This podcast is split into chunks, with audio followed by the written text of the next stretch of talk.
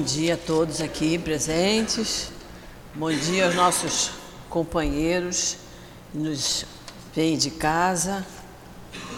Nós hoje vamos terminar o capítulo 15, Fora da Caridade e Nossa Salvação. Mas eu quero avisar a todos que hoje é a nossa última aula desse ano. É.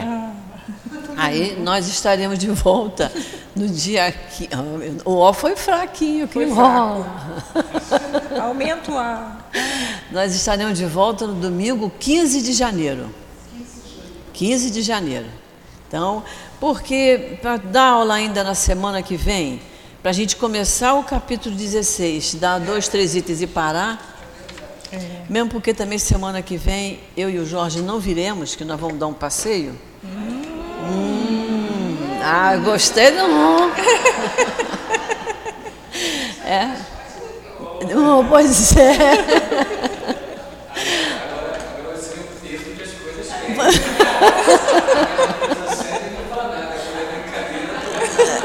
Mas eu achei que eu dizendo que eu não vinha, o pessoal falou, hum, que bom. Mas então é isso. Então conversei com o Newton e nós combinamos que íamos encerrar hoje o Evangelho e continuar. Então, quando chegar em janeiro, 15 de janeiro, estaremos todos juntos novamente e aí começaremos o capítulo 16, certo? Bom, como a passagem é muito bonita, nós vamos, vamos usar como página de abertura só um pedaço do, do item 6, capítulo 15, item 6 que essa passagem é bonita e é bom, é bom sempre a gente lembrar onde achar aquele assunto no Evangelho, né? Então, é necessidade da caridade segundo São Paulo. Eu vou ler só uma, uma parte, tá? Todo mundo achou? Capítulo 15, item 6. Pois é, mas cada edição, né? O meu, o meu é 405. então vamos lá. Isso. É uma mensagem de Paulo apóstolo na primeira epístola aos Coríntios. E ele diz assim: Ainda que eu fale todas as línguas dos homens e mesmo a língua dos anjos, se eu não tiver caridade, sou apenas como o bronze que soa ou o símbolo que retine. E se eu tivesse o dom da profecia e penetrasse em todos os mistérios e tivesse uma perfeita ciência de todas as coisas, ainda que eu tivesse toda a fé possível, até de transportar montanhas, se eu não tiver caridade, nada sou. E ainda quando eu houvesse distribuído os meus bens para alimentar os pobres e entregado meu corpo para ser queimado, se não tiver caridade, isso de nada servirá. A caridade é paciente, eterna e beneficente. A caridade não é invejosa, não é temerária nem precipitada. Não se enche de orgulho, não é desdenhosa, não procura seus próprios interesses, não se vangloria nem se irrita com nada. Não faz más suposições, não se alegra com a injustiça, mas sim com a verdade. Ela tudo suporta, tudo crê, tudo espera e tudo sofre. Agora, essas três virtudes, a fé, a esperança e a caridade, permanecem, mas entre elas a principal é a caridade.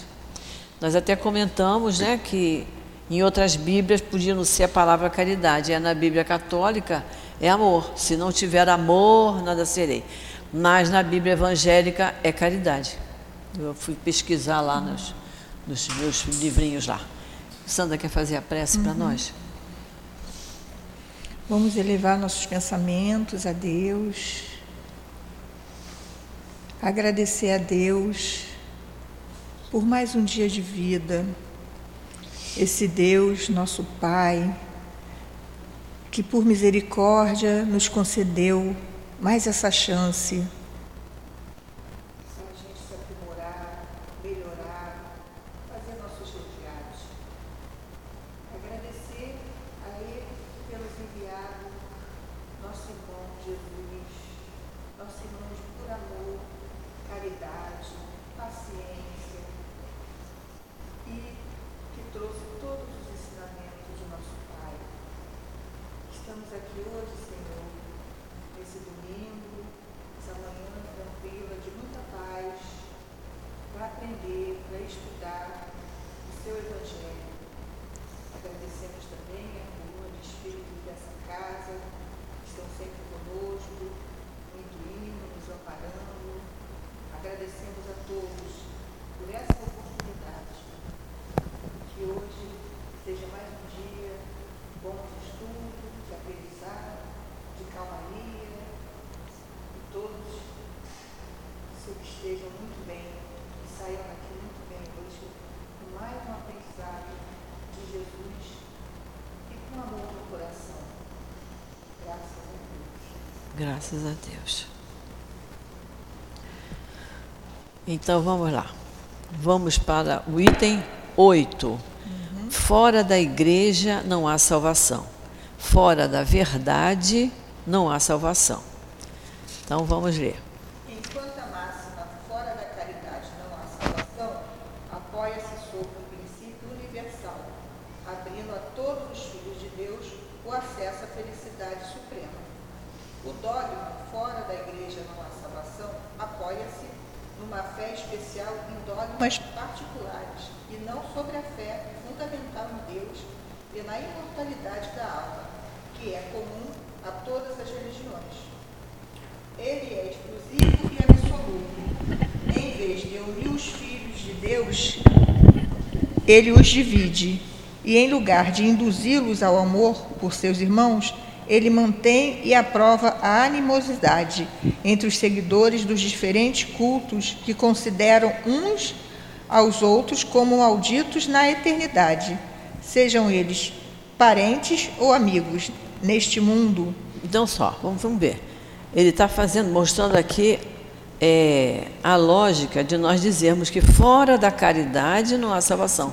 Porque caridade todos podem fazer. Né? Agora, se a gente disser fora da igreja não há salvação, isso, ele diz, apoia-se numa fé especial, em dogmas particulares. Quer dizer, se você não frequenta a minha igreja, você não será salvo. A gente vai aprender e vai entender o que, que é ser salvo.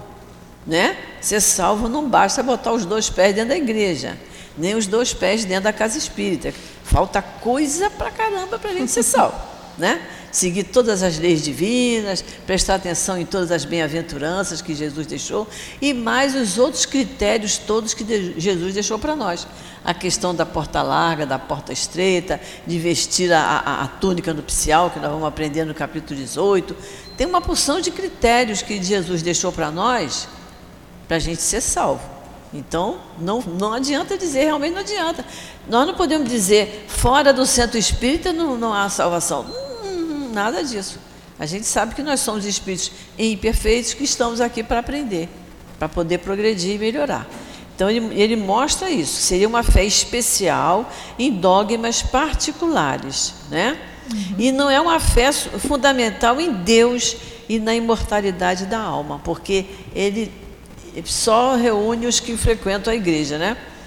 Ele diz: é, é, ao invés de unir os filhos de Deus, esse dogma de dizer fora da igreja não há salvação, ao invés de unir os filhos de Deus, ele os divide. Porque é, só vai ser salvo quem entra na igreja, né? Em lugar de induzi-los ao amor por seus irmãos, ele mantém e aprova a animosidade entre os seguidores dos diferentes cultos que consideram uns aos outros malditos na eternidade, sejam eles parentes ou amigos deste mundo. Parente, porque numa casa o pai pode ser espírita, a mãe pode ser católica e os filhos seguirem a, a igreja evangélica. Então, se se brigarem por causa disso, se o pai disser eu sou espírita, então fora da, da casa espírita não tem salvação. Aí a mulher diz, não, mas fora da igreja. Aí os filhos vão dizer, mas fora do culto da minha igreja, como é que fica? Então ele está dizendo aqui, vai criar uma animosidade entre os parentes e entre os amigos. A gente aprende aqui que quando a gente tem amigos de outra doutrina diferente da nossa, a gente não questiona. Não questiona, vai chegar o momento dele, dele entender que existe reencarnação, que o corpo morre, mas o espírito não. não é? Ele vai entender isso e vai gostar de saber disso, não é? É tão bom a gente saber disso, é uma, não é um privilégio, é uma felicidade nós espíritas sabermos que ao desencarnarmos o corpo, corpo perece, mas o espírito não, ele vivifica e ele vai ter a chance de reencontrar aqueles a quem ele muito amou e aqueles por quem ele foi amado. Isso é um consolo enorme para nós, né? Então, quem não sabe disso fica meio perdido. Quando souber, vai dizer: eu devia ter sabido disso antes, perdi um tempão. Mas tudo bem, cada um no seu tempo. É. Aí fala: desconhecendo a grande lei da igualdade diante do túmulo, ele os separa no cemitério. Isso aí nos lembra né? é, os cemitérios, né? É, tem, no Caju tem cemitério israelita, não é? Tem outro tipo de. Ali só vão os israelitas, são enterrados ali. Quem não for, não vai né? É, quando eu me lembro quando eu, eu viajei, eu fui para Minas, conheci as cidades históricas, eu fiquei admirada de ver as igrejas. Via-se o chão da igreja todo de madeira com números. Eu dizia, o que, que é isso aqui? É o número do túmulo de pessoas que eram adeptos daquela igreja. Quem não fosse adepto daquela igreja ia para o cemitério comum. Quem fosse adepto ia ficar ali dentro da igreja, sabe? Abençoado ali, enterrado é, ali. É mas abençoado porque estava dentro do corpo da igreja. E isso em várias igrejas. Então é isso que ele está dizendo aqui, desconhecendo a grande lei de igualdade diante do túmulo. O cemitério é para todos, desde que a gente pague lá o jazigo, é para todos. Não tem que ter cemitério para espírita, para católico, para evangélico, porque não tem nada a ver isso. Quando a gente chegar no plano espiritual, está aqui no nosso evangelho. Vão nos perguntar Vão nos perguntar que crença você professava? Não vão. Vão dizer que bem que você fez, né? O que que você fez em favor do seu próximo? E isso qualquer um pode fazer, que é o que ele está dizendo aqui. Por isso que é fora da caridade nossa salvação, porque a caridade pode ser professada por todos, né? É, é, isso, isso das igrejas, é, eu quando estudei turismo, eu estudei sobre todas as igrejas do Rio de Janeiro e todas as igrejas é, têm os túmulos das pessoas Isso. importantes da cidade.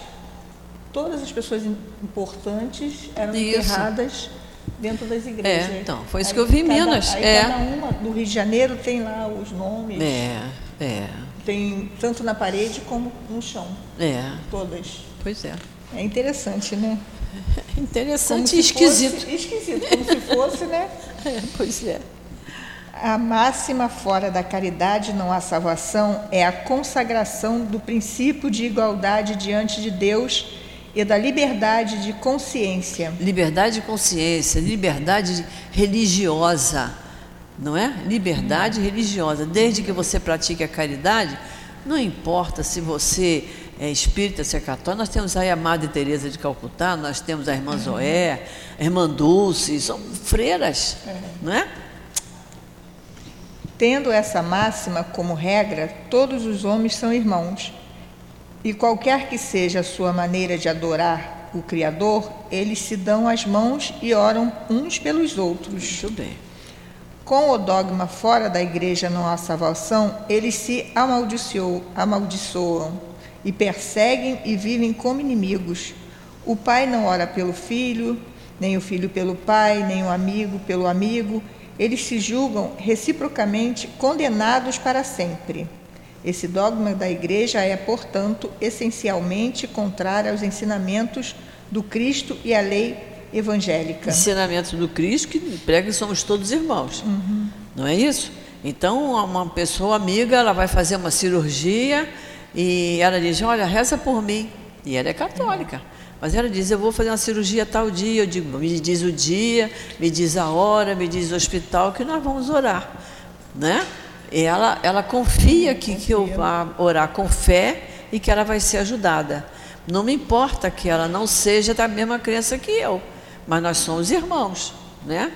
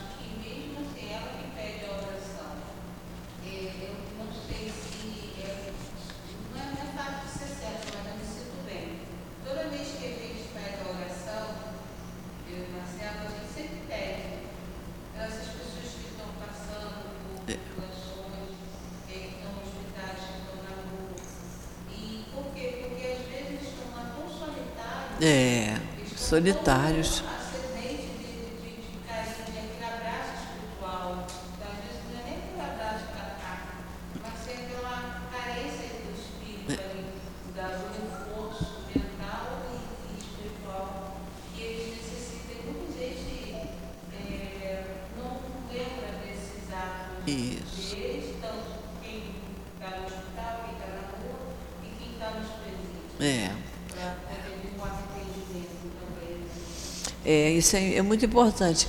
É, depois eu quero que ao falar tem que pegar o microfone, que é para as pessoas de casa ouvirem. É, acho que eu... né? Eu não sei onde é que está o microfone. Está por aí? Tiago. Isso. Ó, tem que falar no microfone. Mas é isso aí. É interessante que o que nós vamos estudar no Carnaval no nosso encontro do Livro dos Espíritos, uhum. vai falar muito sobre isso. Você não precisa estar presente para dar um abraço na pessoa.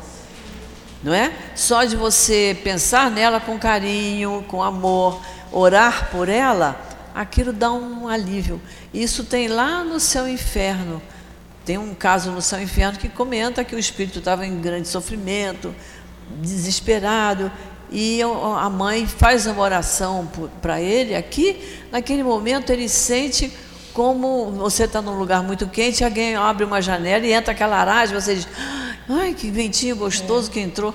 É isso que ele sente, aquela aragem de, de, de felicidade. Quer dizer, a mãe não estava colada nele, no caso que você está falando, a pessoa não está junto, mas está pedindo por ela, então. Fala, Úrsula. Então, é, Eita, tá alta. Ela falou nesse aspecto de você praticar a caridade em, em relação a uma oração, né? É. Você dá amor, dá assistência à distância, a pessoa nem sabe, uhum. mas você sabe que você está direcionando aquilo, né? É. Isso é um ponto. Eu vou colocar um ponto pessoal, né? Que eu tenho uma filha adolescente que se formou no terceiro ano ontem, né? Muito bom. E ela é muito nossa, minha filha tem um temperamento muito difícil. E ela é muito ansiosa, ela é muito exigente com consigo mesma. E sempre chorou muito, ela estava muito nervosa por conta de tudo. Né? De, de, vai terminar o terceiro ano, e agora, mãe? Agora ela fala, vou ficar desempregada. Eu falei, você nunca trabalhou, você não pode ficar desempregada. Você vai começar um novo ciclo agora, o que é normal. Vai para a faculdade, depois vai terminar, vai começar a trabalhar, são ciclos. Né? É. E usei o conhecimento né, da, da prece, para tentar acalmá-la. E o que eu quero dizer é o seguinte: independente da pessoa estar propícia ou não, porque eu estava lá, eu fiz a oração, pedi, né, a oração intercessória, pedi para os espíritos, pedi, pedi para tanta gente que acalmasse e, e fui dando um passe para ela conseguir dormir. E ela realmente conseguiu dormir. Mas enquanto eu estava dando passe nela, ela me olhava assim, como se fosse não acredito, o que, você está fazendo? Entendeu? E eu não, não me deixei abalar pela descrença dela, né, entre aspas. É. Me envolvi, pedi, porque eu sei que ela estava precisando, tava, eu estava confiante que eles iriam interceder. E é aí que você vê como eles intercedem realmente, intercedem. né? Porque ela estava o tempo inteiro com aquela cara, com aquela sobrancelha levantada, olhando para mim como se tivesse né, é, falando que está perdendo teu tempo, é. que eu sabia que não estava. Cinco, dez minutos depois eu chego no quarto, ela estava simplesmente dormindo e depois ela falou assim para mim, que ela, ela, isso era umas nove horas da noite. Quando foi uma e meia da manhã ela acordou, ela veio falar, mãe, mas eu dormi um sono tão bom. Aí eu olhei para, aí eu que fiz para ela, é mesmo? Como é que os espíritos eles realmente, é. né, independente da pessoa estar aberta para aquilo ou não, porque ela não estava. É. Mas eu não me preocupei com aquilo. Eu fiz a minha parte como mãe de tentar acalmá-la e pedir que é. eles intercedessem para que ela ficasse tranquila e realmente aconteceu. Isso é muito legal, né? Muito e é uma bom, caridade é. também. É, e, e com o amadurecimento, com a idade, essa cena ela não vai esquecer. Sim. Ela não vai esquecer. Ela vai dizer, isso é na época que eu era muito rebelde. Mas agora, essa cena é marcante. Muito. Você vê, é, pois é, e você vê como foi, como é bom isso, né? Como isso é, é bom fazer isso, né? Melhor do que dizer, ah, vai, que sossega aí, fecha o olho e dorme. Não é assim, ela precisava disso. Muito bom. Então vamos lá. Vamos para o item 9, né? É. Fora da verdade não há salvação. Seria equivalente a fora da caridade, fora da igreja não há salvação. E também seria exclusivista, visto que não existe uma única seita que não pretenda possuir um privilégio da verdade. E não é verdade? É. Você conversa com pessoas de outra religião, ela, ela acha que ela é que está com a verdade. Uhum. Como nós também achamos que estamos. Não é isso? Então é o que eu estou dizendo, fora da verdade nossa salvação, quem é que está com a verdade? Uhum. Quando os nós, os Espíritos, nos ensinam a, a, a verdade, mas muitas vezes ele diz, mas não vai adiante, porque não temos amadurecimento espiritual para conhecermos além do que eles passam para nós. Não temos condições.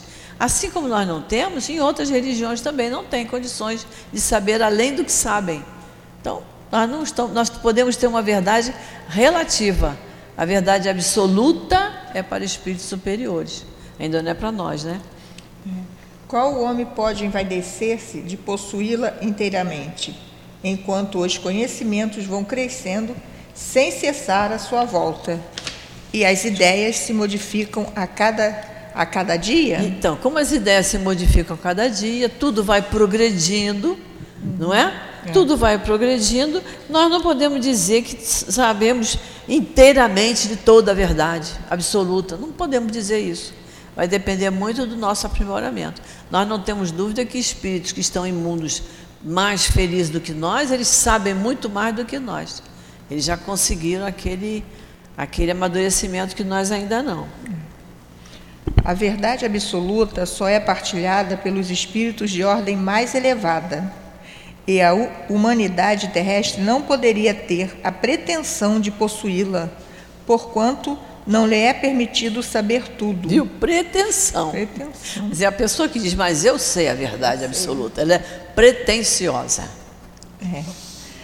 Ela só pode aspirar uma verdade relativa e proporcional ao seu adiantamento. Por isso os Espíritos falam, não vades adiante. E não temos amadurecimento ainda para entender. É. Se Deus fizesse da posse da verdade absoluta a condição expressa para a felicidade futura, isso seria um decreto de exclusão geral, enquanto a caridade, mesmo em sua acepção mais abrangente, pode ser praticada por todos. Olha o que ele está dizendo aqui. É, se Deus fizesse da posse da verdade absoluta a condição para a felicidade futura, eu, para ter felicidade futura, eu tinha que ter a posse da verdade absoluta. Isso seria um decreto de exclusão geral. Nós estamos fora disso. Não, não é mesmo? Olha, ela não sabe tudo, ele não sabe tudo, ela não sabe, então está fora. E Deus não exclui ninguém. Vai ser cada um ao seu tempo, não é isso? O Espiritismo, de acordo com o Evangelho, admitindo que se pode ser salvo, qualquer que seja a nossa crença, desde que se observe a lei de Deus. Não afirma, fora do Espiritismo não há salvação. E, como não pretende ensinar ainda toda a verdade, também não diz, fora da verdade não há salvação. Palavras que dividiriam em lugar de unir e perpetuariam o antagonismo. Então, se nós disséssemos, fora da verdade não há salvação, nós íamos nos dividir, é. não é? Parente contra parente, amigo contra amigo, porque quem é que está com a verdade? Eu, tô, eu acho que eu estou com a minha, ela acha que está com a dela. Então isso ia dividir, né? Então ele fala aqui, olha, é, o Espiritismo, de acordo com o Evangelho, admitindo que se pode ser salvo, qualquer que seja a nossa crença, desde que se observe a lei de Deus, não é? a lei de Deus, as leis morais que estão lá no livro dos Espíritos, as bem-aventuranças, sigamos todos os ensinamentos do Cristo. E a gente sabe que nós temos dificuldade, né? A gente está tentando, né? A gente fica tentando, mas ainda tem dificuldade, né? E ele também diz que fora do Espiritismo na salvação, ele não diz isso, né? Porque ele não, não pode ensinar toda a verdade. Por isso ele não diz isso, porque não temos condições ainda de apreender. Agora, nós vamos pegar essa mensagem de Paulo apóstolo, que é faz parte das instruções dos espíritos. E vamos ver. Bom, deixa eu só dizer para vocês. A, nessa última parte que nós lemos do item 9, isso está na questão 799 do Livro dos Espíritos, que até eu vou mostrar para vocês o que, que diz a 799. Só um instantinho aqui. 799. A 799, ela diz assim, ó. De que maneira pode o Espiritismo contribuir para o progresso? Os Espíritos respondendo: destruindo o materialismo.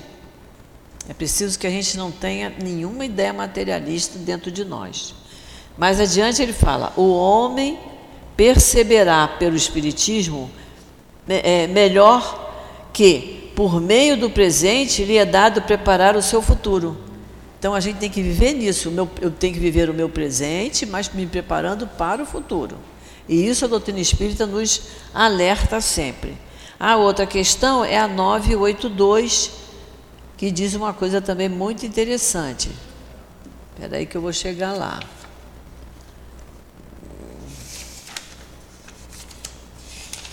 A 982, ela diz assim: Será necessário que professemos o Espiritismo e creiamos nas manifestações espíritas para termos assegurada a nossa sorte na vida futura?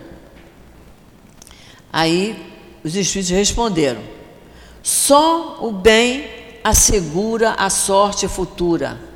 Ora, o bem é sempre o bem, qualquer que seja o caminho que a ele conduza desde que seja o caminho do bem, não importa se eu sou espírita, se eu sou católica, se eu sou evangélica, se eu sou budista, não importa.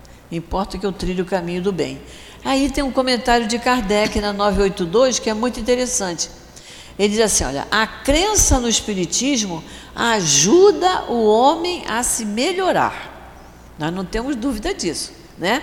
Que vai abrindo nossos olhos, alertando a nossa consciência firmando-lhe as ideias sobre certos pontos do futuro.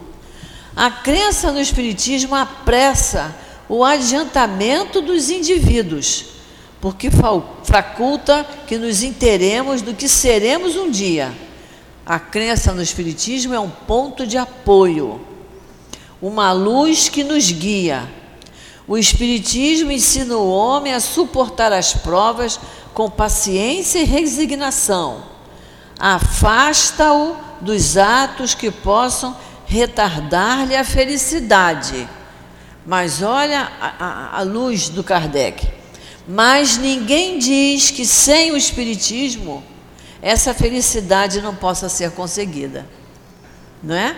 Olha, se o Kardec diz isso para nós, nós não podemos dizer que fora do Espiritismo não há salvação.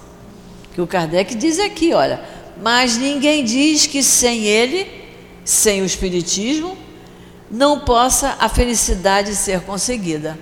Porque basta que eu siga o caminho do bem. É isso que é, é que é importante. Depende, independe. Independe. A religião muitas vezes divide os povos ao mesmo nível. É. A religião fala que a sua é melhor, o meu Deus é melhor, mais é. forte que o seu, e o Deus é uma coisa só. É uma coisa só. Né? E a doutrina espírita vem nos mostrando como Jesus. Uma das finalidades do Cristo de chegar até nós foi para pregar o amor fraternal, para que todos nós nos uníssemos, nos amássemos e nos uníssemos. Lógico, claro, isso aí.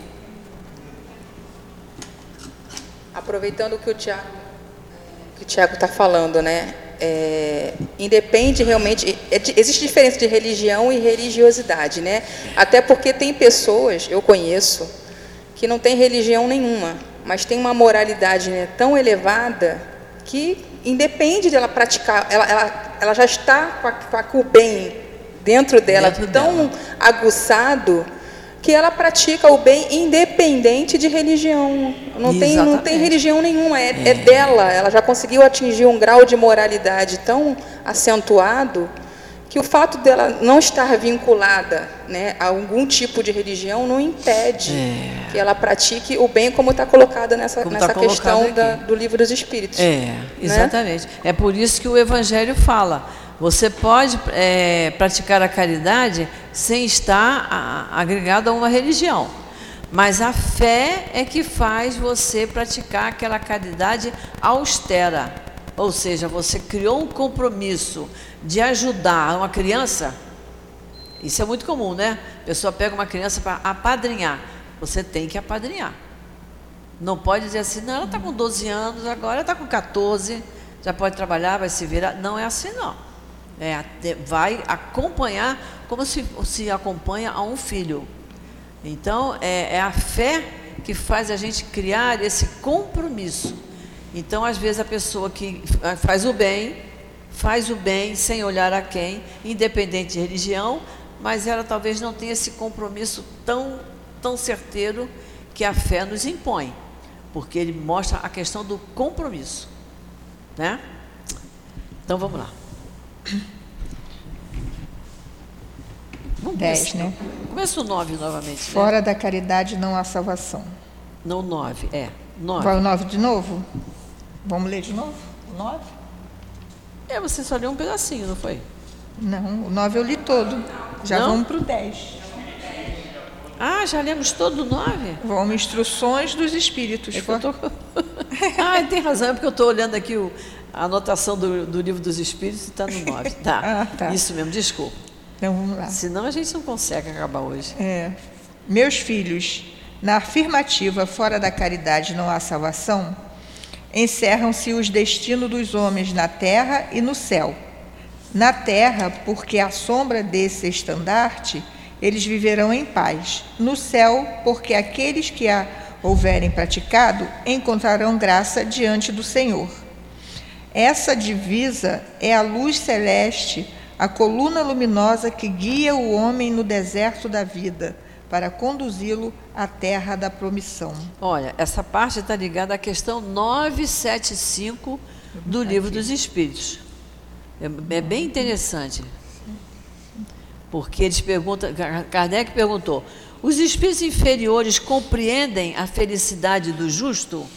E aí tem um pedacinho da resposta que os espíritos dizem assim: porque ficais sabendo, o espírito sofre por todo o mal que praticou, ou de que foi causa voluntária, por todo o bem que houvera podido fazer e não fez, e por todo o mal que decorra de não haver feito bem. É bem, é bem interessante a questão 975, esse, esse comentário dos espíritos, né? Então, muito bem. Quando ele fala aqui, essa divisa é a luz celeste, né? A divisa é. da caridade é a luz celeste, a coluna luminosa que guia o homem no deserto da vida, né? Porque quanto mais bem você fizer, mais bem acompanhada a gente está pelos bons espíritos. A gente não tem dúvida disso, né? Uhum. É, é, é, para conduzir o homem no deserto da vida, para conduzi-lo à terra da promissão. O que é a terra da promissão? É a esperança, né? É a terra prometida. O que nos é prometido, né? Que nós seremos felizes quanto mais nós fizermos o bem. No caso aqui, o sentido de terra da promissão, da promissão é a terra, é o momento de felicidade para nós. Ela brilha no céu como uma auréola Santa na fonte dos eleitos sobre a terra, e sobre a terra está gravada no coração daqueles a quem Jesus dirá: Ide para a direita, benditos de meu Pai. Vós os reconhecereis pelo perfume de caridade que espalham à volta de si. Olha só, pelo perfume de caridade que espalham à volta de si. As pessoas que fazem o bem, as pessoas boas, elas são boas a gente se sente bem na presença delas, a gente tem vontade de, de conversar com elas, de estar junto delas, não é? De participar mais dos atos dela. São pessoas que exalam esse perfume de amor. Não é? Não é, Úrsula? Não, não, não. Que isso? Eu, eu para usar perfume, eu tenho que botar perfume. Senão não vai. Não é? Mas a gente se sente bem como há pessoas que são muito negativas e que a gente sabe que não estão no caminho do bem, que a gente vai cheio de dedos para ter contato com aquela pessoa. Né? Mas é interessante o que ele fala aqui, né? É. E ele dirá para eles: Ide para a direita, benditos de meu Pai. Vamos lá. Nada exprime melhor o pensamento de Jesus. Nada resume tão bem os deveres do homem como essa máxima de ordem divina. O Espiritismo não poderia provar melhor a sua origem do que apresentando-a como regra, porque ela é o reflexo do mais puro cristianismo, com um tal guia. O homem não se perderá jamais. Está vendo? com um tal guia, quer dizer, com a caridade, o homem não se perderá jamais, porque estaremos sempre bem acompanhados. E aí vem um questionamento que às vezes se faz. Mas olha só, a pessoa estava na casa espírita, estava tudo bem, fez a palestra ou não fez, deu aula ou não deu, assistiu a palestra. Quando saiu, foi assaltado. O livro dos Espíritos diz isso: você vai viver de acordo com as circunstâncias do mundo que você vive. Não é? Mas que a gente tenha o discernimento de perceber: foi assaltado, levaram o carro, mas me levaram, me machucaram. Levaram o relógio, levaram o celular, mas nos maltrataram. Então, há uma diferença nisso aí, não é? Porque o, o, carro, o celular, o relógio são bens materiais. Você vai fazer um pouquinho de esforço para comprar outro. Mas você se manteve íntegro, é. é isso que nós temos que entender que foi essa ajuda que os espíritos nos deram para manter a nossa integridade física e a gente tem que manter a nossa integridade moral. A moral depende de nós, né? Então é isso que nós temos que entender. Que a pessoa diz assim, poxa, mas estava lá, aconteceu muito isso, lá em Beto Ribeiro, no Leão Denis. Algumas vezes levaram os carros de alguém. Sempre tinha alguém que dizia isso. Eu não entendo isso. Passou uma tarde inteira no centro, rezando, estudando, chegou lá fora foi assaltado. Eu digo, e por que não ela? E por que não eu? Não é? Porque vivemos de acordo com as circunstâncias do mundo que a gente habita. Aprendemos isso no livro dos Espíritos. Então, nós estamos expostos, expostos às misérias desse mundo. Aí o Evangelho diz: faça tudo para este mundo não voltar. Então, o que, que eu tenho que fazer? O bem. o bem. Eu tenho que trilhar o caminho do bem, para quando eu reencarnar, eu não voltar a este mundo. E se voltar, eu vou viver num lugar melhor. Há lugares no Brasil que as pessoas dizem, a pessoa sai, não tranca o carro, não, não. tranca a casa, é. não tem perigo nenhum. Outro dia eu vi uma reportagem, há um lugar no interior, não sei se é de, de Goiás, não sei, que a delegacia está fechada lá. O delegado está feliz da vida na casa dele, recebendo o salário dele sem trabalhar. Porque não tem assalto, não tem, não tem roubo, não tem uhum. assassinato, não tem nada. Então, de... Hã? Igualzinho. Sem tirar nem pôr. então, a gente, de repente, a gente vai voltar para este planeta, porque já temos bagagem para ensinar, para passar alguma coisa, e vamos morar num lugar mais tranquilo, mais equilibrado. Não quer dizer com isso que eu vá para um mundo mais feliz. Uhum. Quando ele diz, faça tudo a este mundo não voltar, não quer dizer que eu vá para um mundo mais feliz. Mas, de repente, eu vou morar num lugar mais tranquilo, não é? Em que eu possa ajudar as pessoas a se equilibrarem. Fala. É, eu passei um tempo na, na Espanha. Aí, quando eu fui na ilha de Tenerife, que a minha irmã mora, mora lá, né? E a gente, para fazer a caminhada pelas paisagens lá, aí o que, que a gente fez? A gente deixou tudo assim no cantinho, tudo mesmo, documento, carteira com dinheiro. A gente demorou tempo, muito tempo, do jeito que a gente deixou. Encontrou. Encontrando. Então. No mesmo mundo que a gente habita, só está num país diferente, não é? De repente a gente vai morar lá em Tenerife, quem sabe? É isso aí. Vamos lá. Vamos lá. Dedicai-vos, portanto, meus amigos, a compreender-lhe o profundo sentido e as consequências, procurando por vós mesmos as suas aplicações.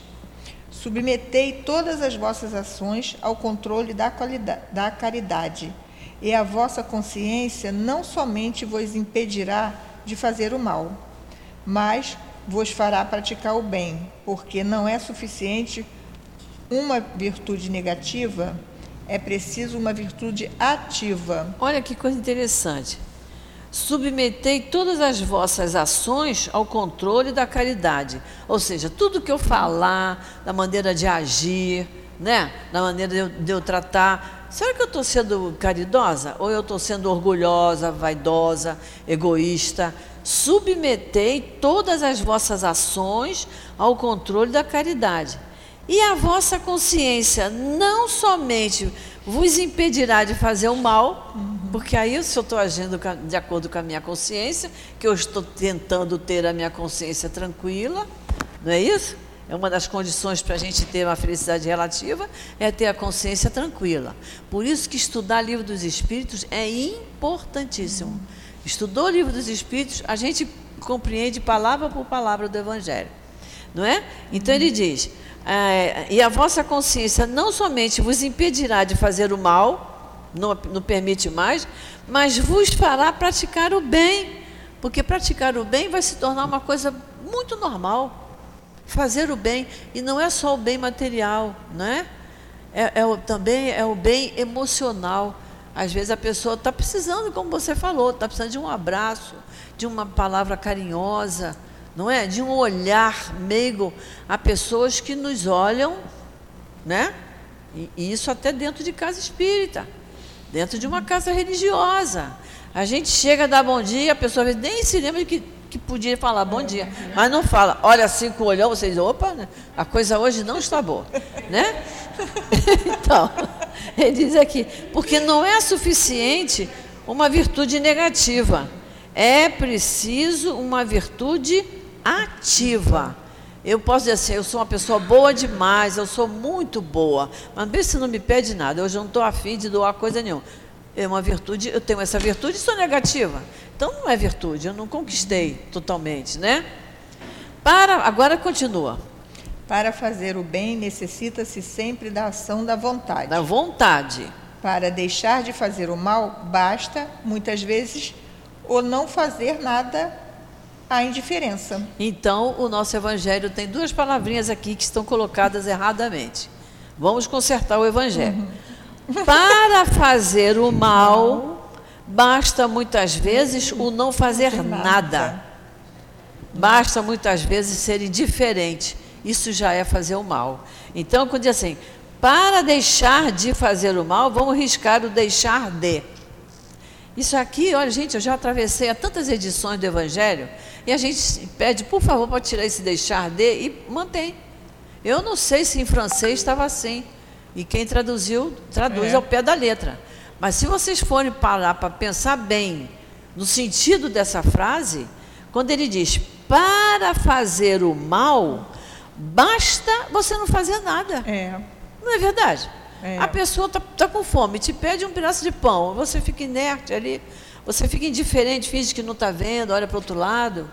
Né? É como na, na condução no ônibus, no, no, metrô, que tem a cadeira especial para a pessoa idosa. Entra uma pessoa bem idosa, a pessoa que está sentada ali finge que está dormindo. Ela está sendo indiferente. Ela não está fazendo mal.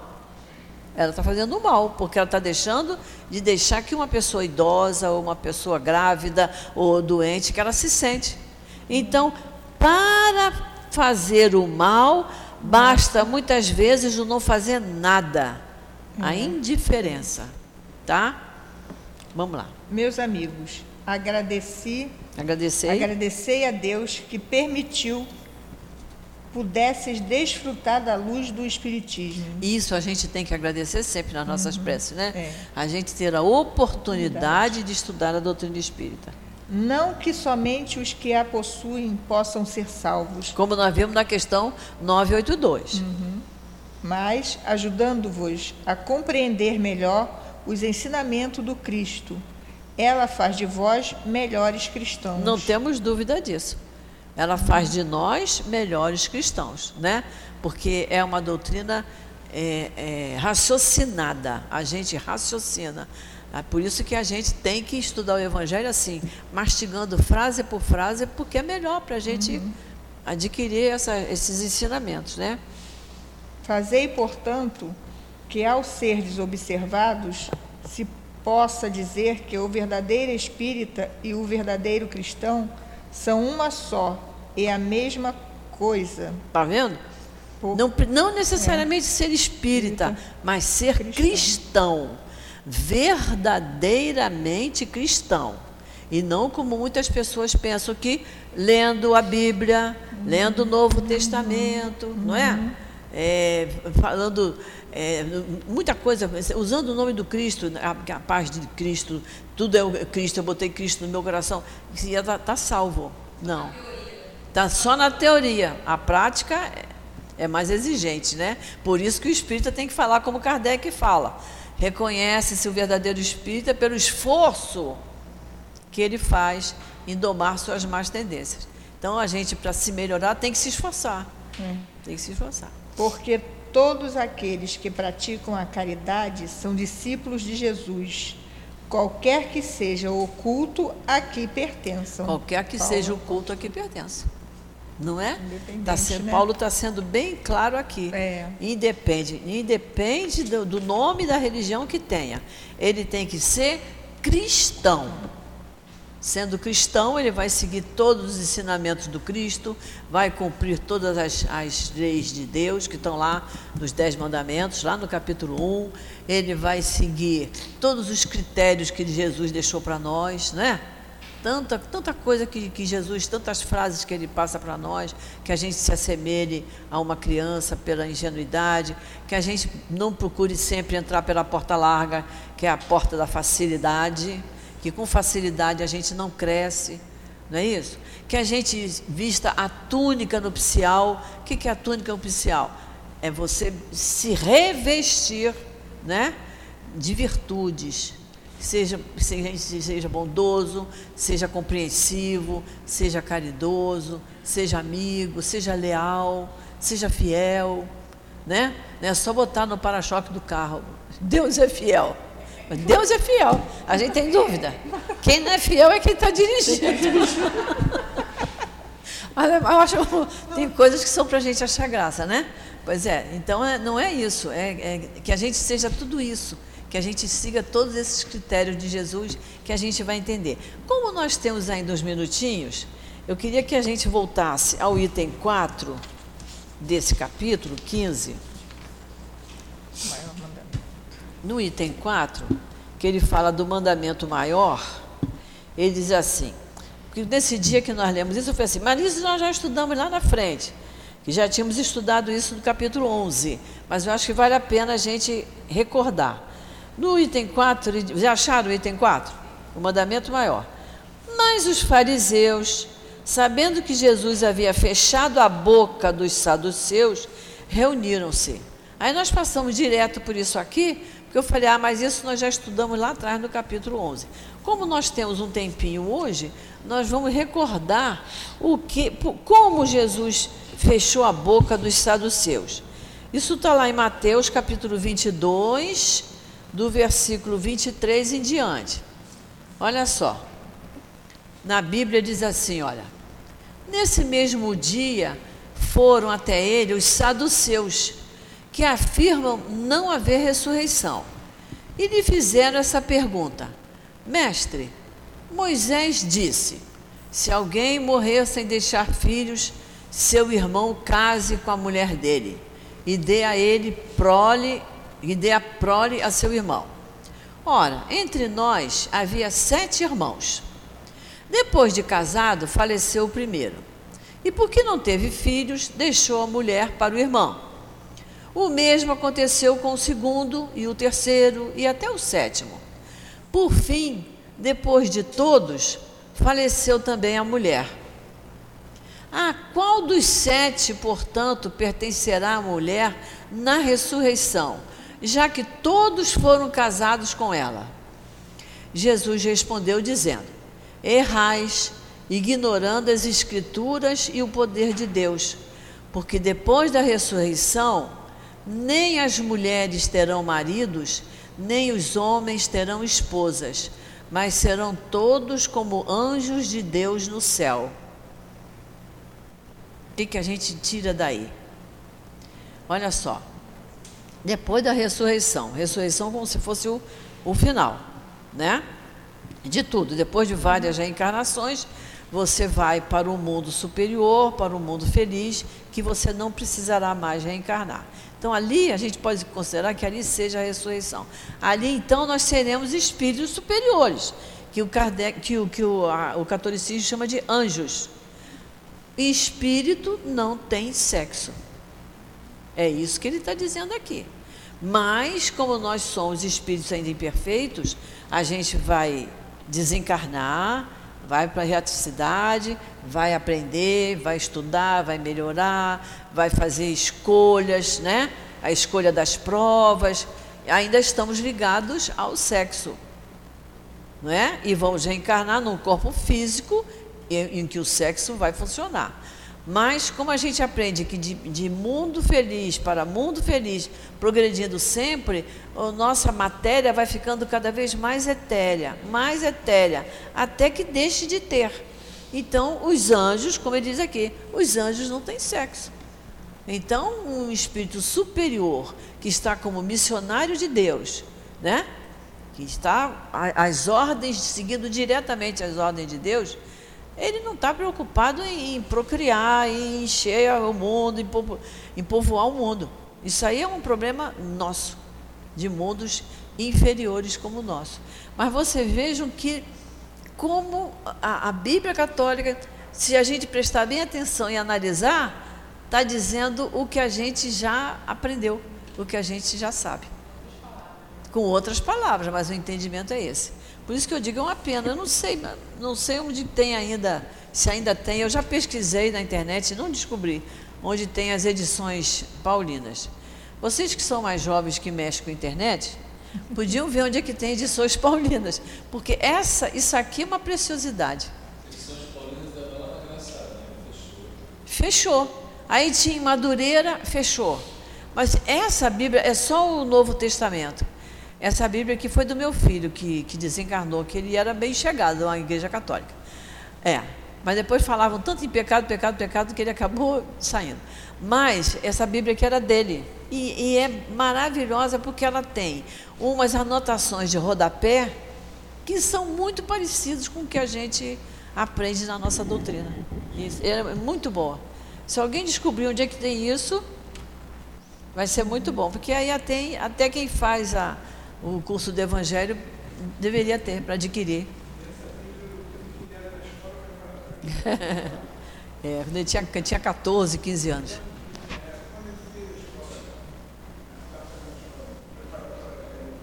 Não está ligado, não.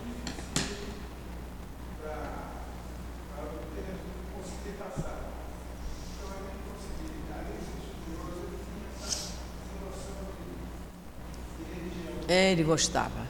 É, ele gostava, ele gostava muito mesmo. Então, é, é, eu tenho essa Bíblia desde essa dessa época que ele deixou para nós de, de presente. Nós ainda temos cinco minutinhos. Alguém quer colocar alguma coisa?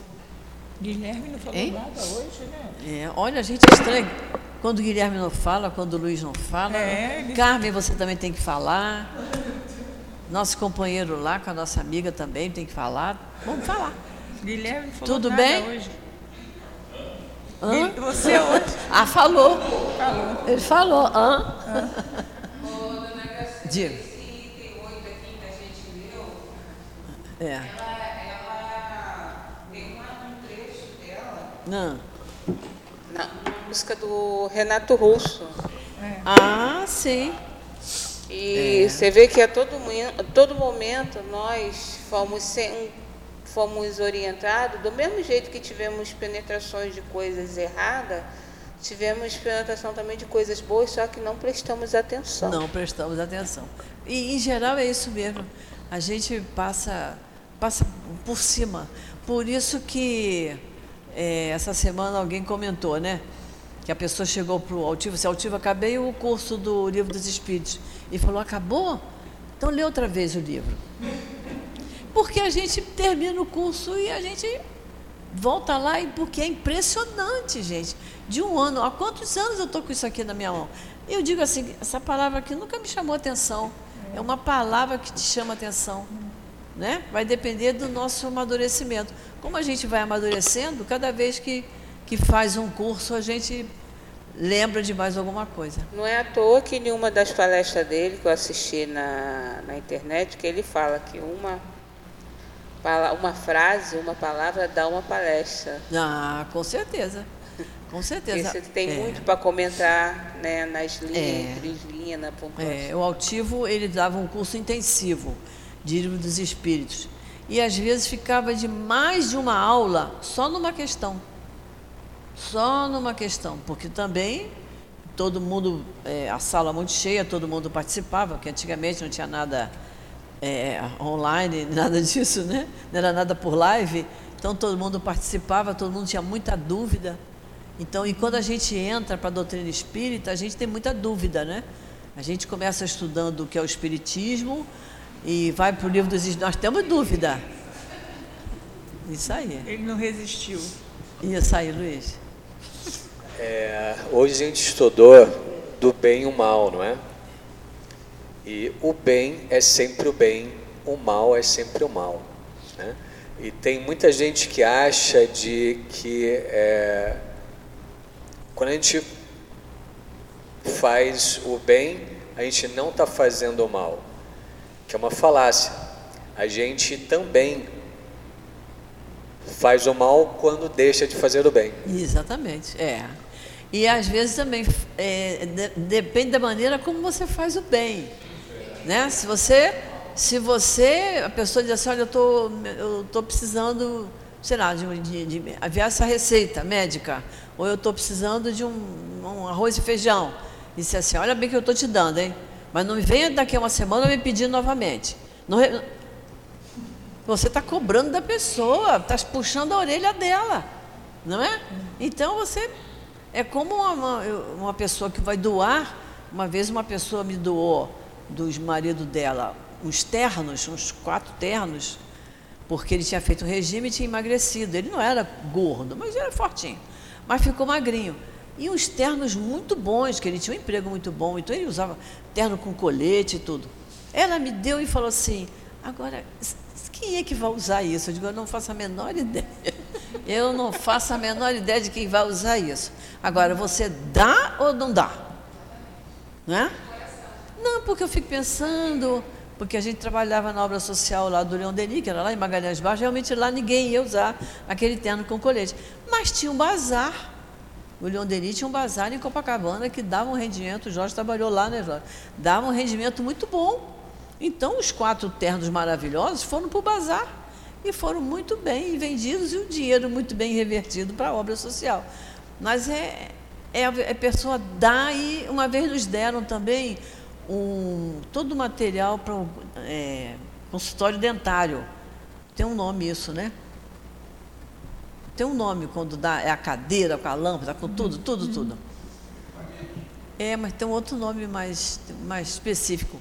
A pessoa deu e depois diz assim, mas para onde que foi aquilo que eu dei? Para onde que foi? Aí realmente não foi para a obra social, porque nós já tínhamos. Mas tinha um amigo que estava abrindo um centro em Santa Cruz e ele levou. Eu falei, foi para Santa Cruz. Ih, mas aí você não viu para onde foi. Eu digo, você não deu. Vai pegar aquilo de volta e botar na sua sala? Não é? Não, não desapega, não desapega. Esse aqui é o, é o caso. Mas olha, é muito bom. A gente fica muito feliz de estar aqui a gente está aqui com vocês. A gente fica muito feliz mesmo. O, curso do o Evangelho, eu me apaixono pelo Evangelho. Sempre foi assim. Quando o altivo me tirava do Evangelho, dizia: só esse ano, tá? Só esse ano que eu vou te quebrar esse galho. O ano que vem eu quero voltar para o Evangelho. Porque é um livro que, que mexe muito com a gente. E esse nosso grupo aqui é, é muito bom como o nosso grupo também de, de terça-feira. É pena que nem todos que estão aqui podem estar terça-feira, cinco horas com a gente, não é, Guilherme, né, Luiz? Que é um, é um, é um grupo também muito bom, né, Úrsula? A gente se sente muito bem lá. Mas é isso aí. Então, antes de eu fazer a prece, eu quero desejar a todos um Natal de muita paz, de muita harmonia, de muita saúde, que a gente comemore bem o aniversário o aniversariante mais importante do mês, que a gente sempre lembre dele. E no dia 15 nós estamos de volta aqui, tá? Deus há de permitir que estejamos todos juntos. É isso aí. Então vamos fazer a nossa prece para a gente encerrar. Querido Jesus, querido Emanuel, patrono do nosso curso, espíritos amigos que conduzem o nosso SEAP, esta nossa casa de amor. Nós estamos todos muito agradecidos, porque estamos chegando ao final do ano, estamos todos bem, em paz, com saúde, todos nós com as nossas dificuldades particulares, que são normais para o estágio moral em que nos encontramos. Mas, Senhor, nos fortificamos sempre através das tuas palavras, dos teus ensinamentos, das leis de Deus, das leis morais contidas no nosso livro dos Espíritos, pelos ensinamentos do nosso mestre Allan Kardec e de todos os espíritos que deixaram de herança para nós tanto benefício, tanto benefício para o nosso espírito, para que possamos sempre melhorar a nossa conduta, fazermos melhores escolhas em nossas vidas.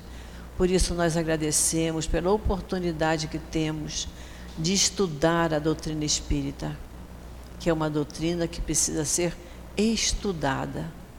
Nós já compreendemos isso, Senhor, que não basta a gente ler os livros, temos que estudar para entender e para seguir os teus ensinamentos e de todos esses espíritos queridos. Por isso, nós muito temos a te agradecer, Senhor.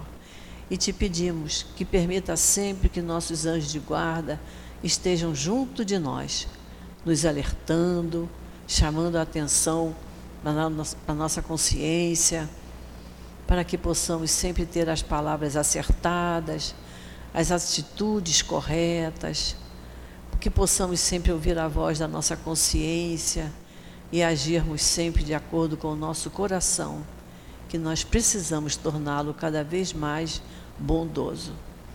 Então, Jesus, em teu nome, em nome desses espíritos amigos, em nome de Deus, nosso Pai que nós pedimos permissão para encerrarmos esse nosso estudo do Evangelho, nessa nossa última aula deste ano, mas que nos dê força, coragem, saúde, perseverança para estarmos aqui no próximo mês de janeiro, sempre confiantes no teu amor e na tua misericórdia para com cada um de nós. Fica conosco, Jesus, porque nós precisamos muito de ti. Graças a Deus.